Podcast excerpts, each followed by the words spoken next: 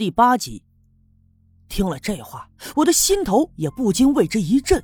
哎呦，晚上的时候啊，还是拴住这孩子拿了两个馒头给关在牛棚里的我吃，也幸亏是这俩馒头呀，要不然这一晚上过去不饿死我，那也能给我饿的扒了一层皮呀。来不及耽搁，我和赵村长以及刘老二一起腾腾腾的跑出了院子，直奔那刘福生的家。到了刘福生家的时候，就发现呐，左邻右舍的邻居都聚在他们家院子里，有的站在门口往里面张望，有的趴在窗子上三三两两的窃窃私语。我们几个人分开人群，推门进屋，就看到拴住那孩子正躺在炕上，身上盖着一条单薄的被子。你再朝他脸上看，他那脸色苍白，两只眼睛紧紧的闭着，牙关紧咬，嘴唇青紫，并且已经泛起了一层干燥的白皮。看到眼前的情景，赵村长急得一跺脚，赶紧回头冲跟在身后仍旧哭哭咧咧的刘玉梅喊：“哎呀，别喊了，赶紧请大夫呀！”刘玉梅这才缓过神来，又跟头把式的跑了出去。顺着村子里的小路一直向西，去下队请那个赤脚医生白胜利了。我凑到炕边上，低头仔细的看，又伸出两根手指摸了摸拴住脖子上的动脉。哎，不好，这孩子没气儿了！我惊呼了一声，也来不及解释，连鞋都没顾得上脱，翻身上炕，掀开盖在拴住身上的被子，解开他的裤带，然后双掌重叠在他胸口上，用力的按了起来。我心里头默默的数着，一、二、三、四，数到十五的时候，我又俯下身子，用手捏住他的鼻子，嘴对嘴的朝他的嘴里吹气。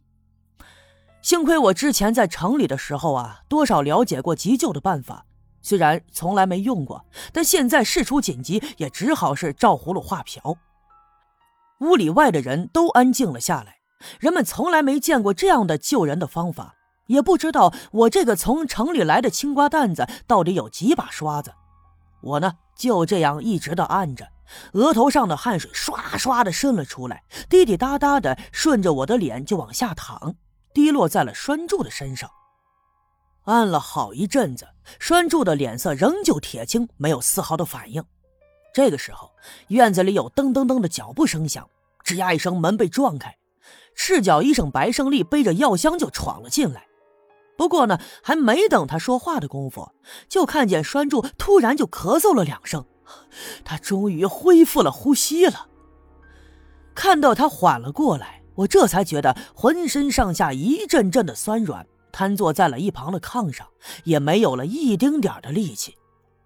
白胜利大夫上下就打量了我一眼，也赶紧过来打开了药箱，拿出了听诊器挂在脖子上。并且把听诊器塞到了栓柱的胸前，这前前后后的听了一阵这个时候，我发现栓柱的脖子上有一道紫红色的勒痕，我不禁抬头就朝房梁上看，果然在房梁上挂着一根绳子。那么不用多说了，眼前的一切就足以表明栓柱这孩子啊是上了吊了。白胜利收起了听诊器，装回到药箱里，这才缓缓地对大家说：“啊，呃，没事了，没事了啊，就是憋了一口气，这口气缓过来呀，也就好了。啊，对了，呃，让他好好的睡一觉啊，孩子年岁小，火力旺，一觉醒来呀，又活蹦乱跳了。”听白胜利这么一说，屋里屋外的人终于松了口气。刘玉梅来到了炕边上，双手捧着栓柱的脑袋，哇哇的又哭了起来。一边哭啊，还一边念叨：“我这苦命的干儿啊！你说他这么点的年纪，咋就这么有情有义呀？他爹刘福生前脚刚死，他就打算跟着去阴间尽孝。我这有情有义的孩儿啊，你可得想开点啊！”你爹没了，这不是还有干娘呢吗？从今儿个起呀，我就是你的亲娘，你要宗叔啊，就是你亲爹。我这苦命的娃呀！看着眼前的情景，人们都觉得心里头一阵阵的酸楚，有些泪窝子浅的，那也跟着抹起了眼泪蒿子。白胜利装好了药箱，来到我的身旁，上下又重新打量了我一番，就笑着对我说：“呃，你就是县里来的知识青年小叶吧？哎呦，你说你来了这好几天的功夫了，我呢还没来得及跟你说过一两句话。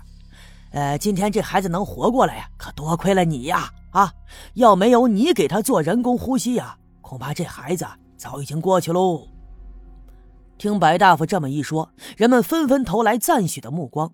虽然我并不在乎他们对我的赞扬，但心里头多少还是有些成就感的。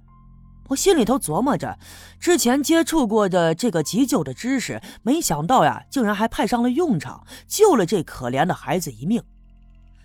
赵村长看着屋里屋外的人，犹豫了一下，索性趁热打铁，大声的冲着大家伙说：“哎哎！”既然这孩子没事了，就都散了吧！啊，散了吧！呃，我顺便说一句啊，刘福生家丢羊的事儿啊，这已经查清了，是进村的野狼给叼走的。咱们呢，都冤枉小叶了。哎，回去之后啊，都相互的转告上一声啊，别再把他给当成小偷了啊！都散了吧，散了吧！听赵村长这么一说，人们再一次纷纷的议论起来。哎呀，你看，你看，我就说嘛，这小伙子长得眉清目秀的，那怎么看都不像个小偷。就是就是，那天大家伙把他摁住的时候啊，我就知道冤枉人了。可不是嘛？你看你那刘玉梅风风火火的暴脾气，还打了人家一耳刮子。你看小叶脸上现在还发着红呢。哎呦，这也是缘分呐！刘玉梅冤枉了人家，回头人家救了刘玉梅的干儿子。玉梅呀，你还不赶快谢谢人家小叶呀！大家伙七嘴八舌，哼，人们总是这样喜欢在事情发生之后来上一个马后炮，就仿佛这事儿在发生之前，他们个个都耳清目明的预料到了结果一样。我心里头十分的不屑，但脸上并没有表现出来。刘玉梅听了，慌慌张张的从炕上跳下来，弯身就要给我鞠躬，被我伸手给拦住。那么，既然这孩子没事了，大家伙就纷纷的散了。临走的时候，我看了看房梁上那根绳子，又看了看他脖子上那紫红色的勒痕，心里总感觉呀有点不踏实。昨晚上被冤枉了，关了牛棚，折腾了一天一宿。我现在最想干的就是回到青年点去，躺在炕上好好的睡上一觉。这一觉呢，就睡到了下午，而且还做了一大堆乱七八糟的梦。刚醒过来，就听见院子外面有脚步声响，紧接着就传来了咚咚咚的敲门声。呃，小叶呀，哎呀，老弟，你在家没有啊？话音一落，门吱呀的一声被推开，走进来一个人。我慌忙从炕上爬起来，抬头一看，哦，原来是白胜利。哎呦，老弟呀，哎呦，呃，这是睡觉呢吧？白胜利满脸带笑的跟我打招呼：“老弟呀，今天和你见了第一面，我就觉得咱哥俩特别的投脾气，嗨，就想好好的跟你交往交往。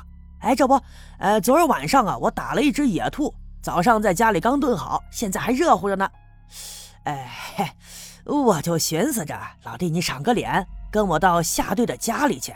哎，咱们俩吃肉喝酒，好好的聊聊天儿。我本来想拒绝，毕竟呢，跟白胜利只见过一两面，这就到人家家里去吃饭，总是不太合适。可怎奈何白胜利盛情难却，非得拉着我。无奈之下，我只好披了件衣服，出门顺着村子里的小路一直向西，就来到了夏队他的家里。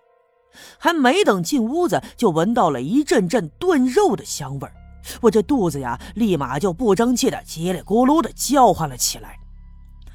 你别看白胜利的院子不大，可是啊，他那几间房却收拾的干净利落，一看就是新盖的。进了屋子以后。啊，屋子里收拾的整整齐齐，一尘不染。炕上放着一张小方桌，桌子上摆着一盆热气腾腾的炖兔肉，旁边的大碗里头倒了一碗热水，里面烫着一壶酒。既然已经来了，那我就不必太过客气，和白胜利一起脱了鞋，盘腿坐在炕上，